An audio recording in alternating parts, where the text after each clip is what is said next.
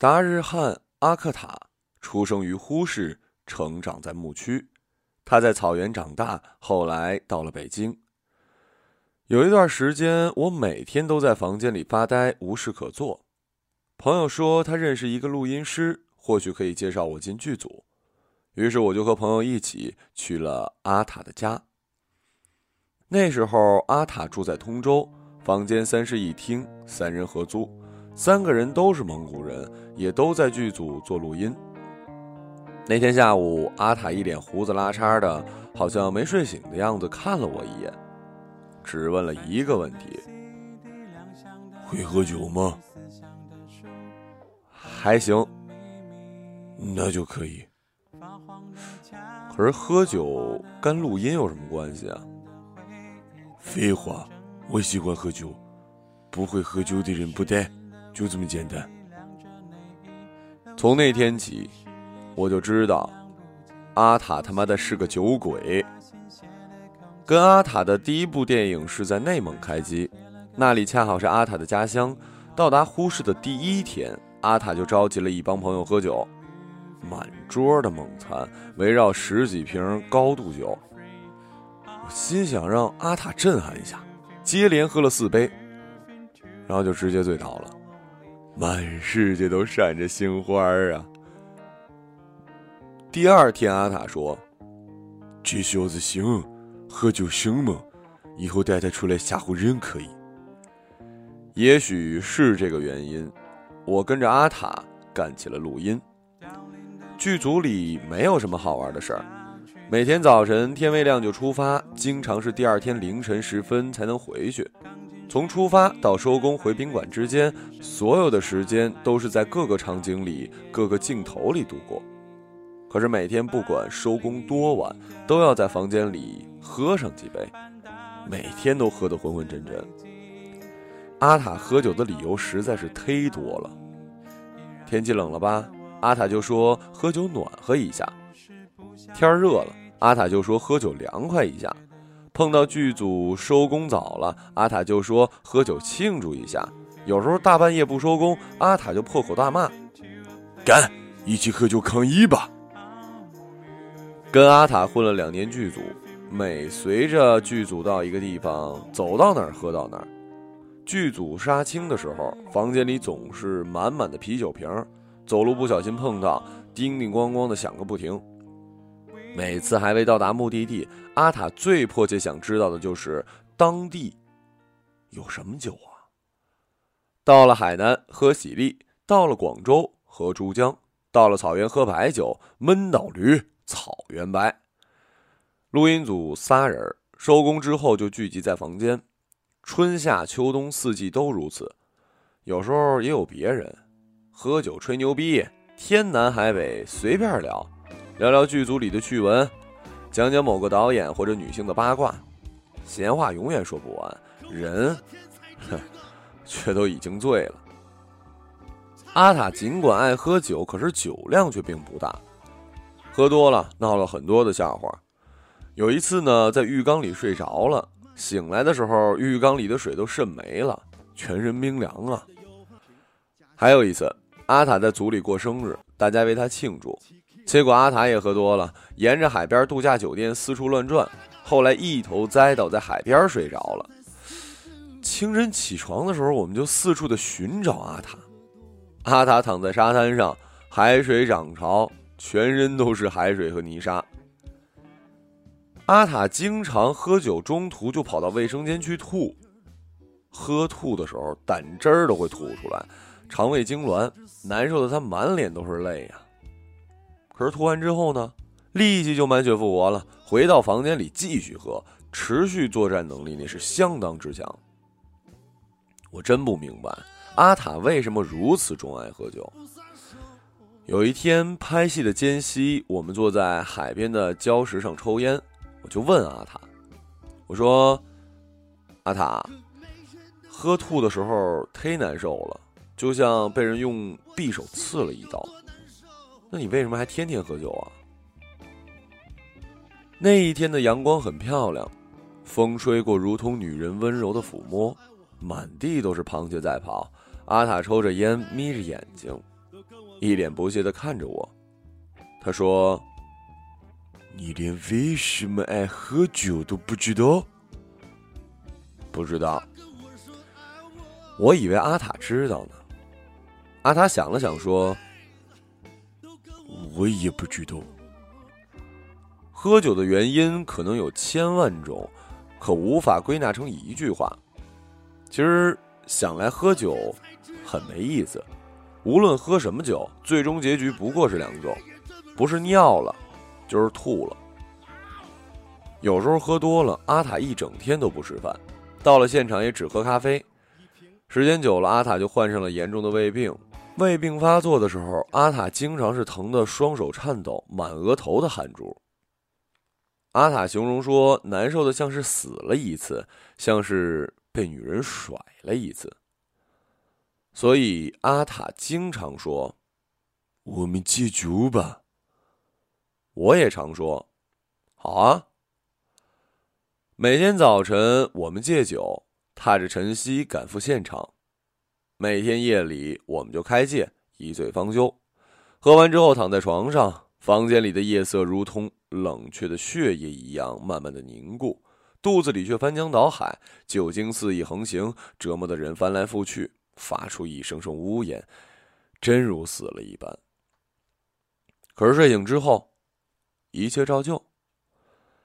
那两年，整个天空都是酒精浸泡过的味道，风吹过。人是轻飘飘的，就像成仙了。阿塔只要喝酒，就会讲他爱过的女人；只要一讲他爱过的女人，他就一定会喝醉。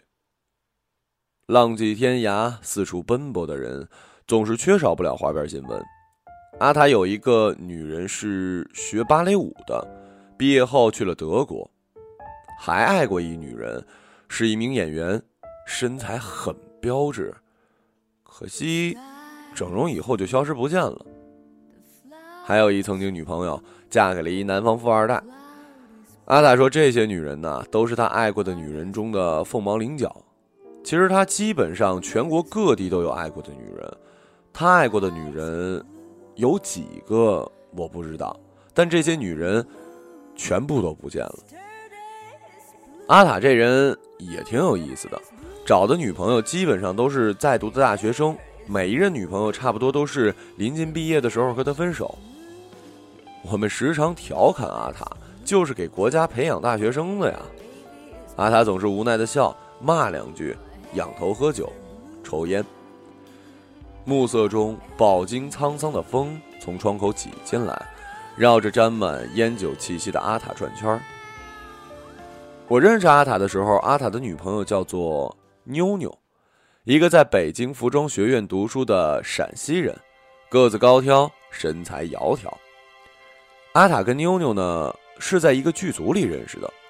那时候，妞妞假期进剧组做化妆助理，阿塔就跟她认识了。剧组杀青之后回了北京，两人热恋了一段时间，住到了一起。他们的房间面朝南，采光很好。没事儿的时候，他们睡到正午起床，房间里充满了橙子色的光芒，唱片里放着平缓的曲子，如同日式清新片似的。起床后，阿塔披着绿色的围裙做饭，妞妞穿着睡衣陪在一起，不时指指点点。妞妞说盐要少放一点儿，对身体不好，阿塔就谨慎地捏上一点儿盐。醋可以多吃，美容。于是阿塔拿起醋瓶子。用牙咬开，咕咚咕咚倒上了许多。妞妞跟阿塔的感情看起来很好，每次去阿塔家里，俩人都很甜蜜。白天妞妞去上课，夜里俩人一起出门遛狗。阿塔在外地拍戏，俩人就电话短信不断，甜蜜的像是一对小夫妻。爱一个人的时候，总是不一样，眼里总是充满着深情。阿塔看妞妞的眼神深情的就像是。四月的杭州西湖。那时候我们都调侃阿塔，到底什么时候结婚呢？阿塔总是说妞妞毕业就结婚。二零一二年，我与阿塔有一次进组，是在广东，两部电影套拍，广州、佛山、深圳三地拍摄，拍摄时间三十九天。那是一个闷热的夏季，南方的天空不是阴雨天的时候，总是飘着大朵的白云，梦幻的如同做了特效一样。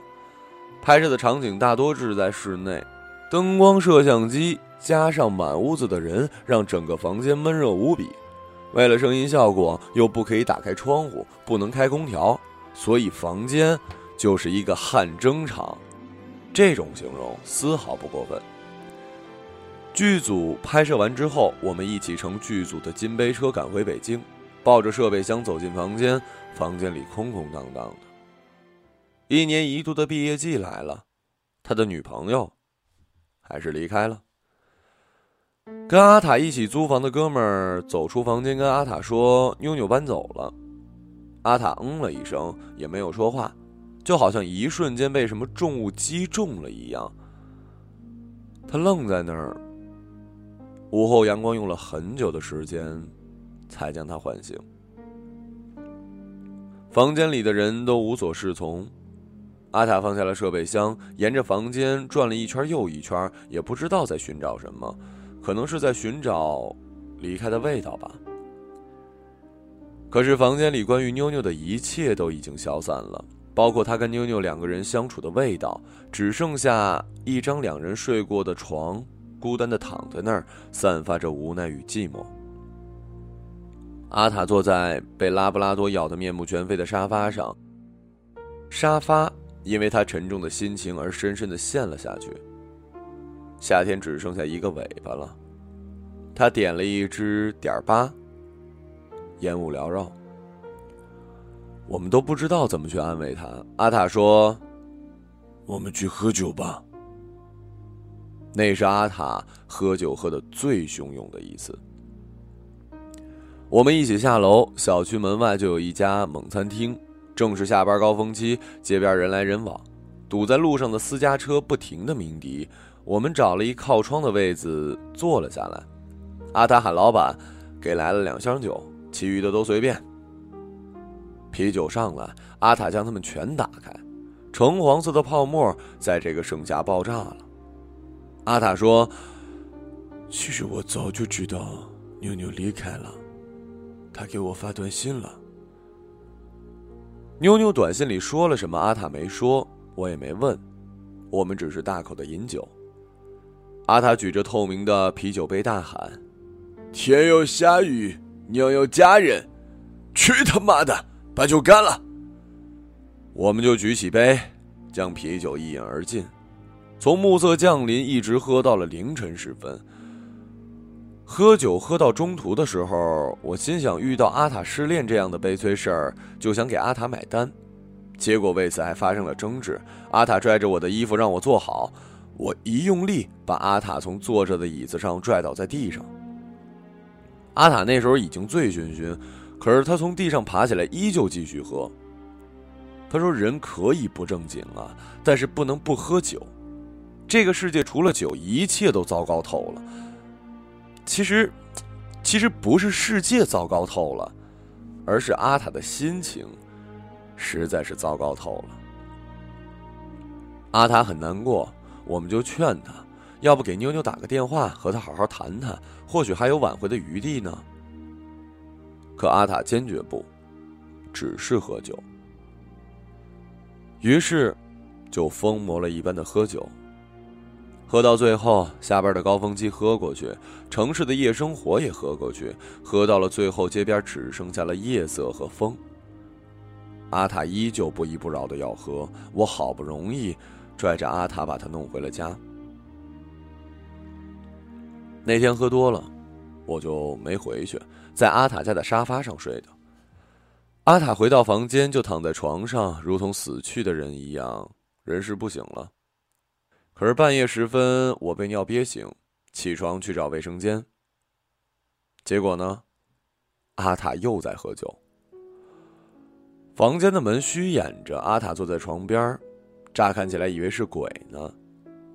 房间里除了阿塔，什么人都没有。阿塔坐在那里，一边喝酒，一边喃喃自语，话语模糊，也听不到他在说什么。漆黑的夜色里，像是在念咒语。我问阿塔。哎，你跟谁说话呢？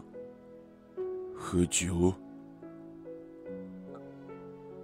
然后阿塔愣了一下，转过身看着我：“过来喝酒吧。”我已经喝的肚子里全是酒，走路的时候都稀里哗啦响，如同喝下了一片海洋一样。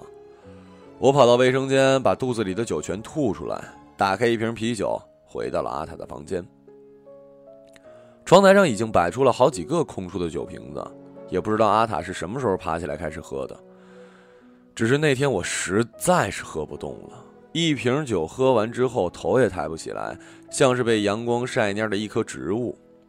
可是阿塔喝得很是凶猛，我努力撑着仅剩的意识跟阿塔说：“别喝了，别喝了，塔哥，再喝我们就喝死了。”阿塔不依不饶，打开一瓶啤酒开始吹瓶，一瓶啤酒没喝完，阿塔咣当一声倒在地板上，未喝完的酒还在四处的横溢。阿塔开始抽搐，伴随着身体的颤抖，满地都是吐出的污物。给急救中心打电话，幺二零呼啸着划破了城市的夜晚，大家七手八脚的抬着担架把阿塔抬上了车。我已经吓出了一身的冷汗，酒醒了一些，摇摇晃晃跟在他们身后。那时候我就想，阿塔会不会死啊？那我他妈的就失业了。我摇晃着阿塔：“你不能死啊！我他妈工资还没结呢。”阿塔躺在担架车上，时而清醒，时而昏迷。他吐的肚子里什么东西都没有，担架车上沾满了黄色的胆汁，散发着刺鼻的酸臭。再吐下去，阿塔的胃可能就会被吐出来了。急救车到达医院的时候，阿塔又清醒了一会儿。担架车急匆匆地朝着抢救室走去，阿塔奄奄一息的喃喃一声。氧，氧气，然后又昏迷了。后来，阿塔在医院待了三天，才慢慢恢复过来。那几天，阿塔见到啤酒瓶子就想吐，甚至看到酒的照片也有忍不住吐的冲动。于是那几天，我不停的在微信、微博上发喝酒相关的信息，希望帮阿塔戒掉喝酒这个嗜好。可是后来，阿塔出院了。酒还是继续在喝。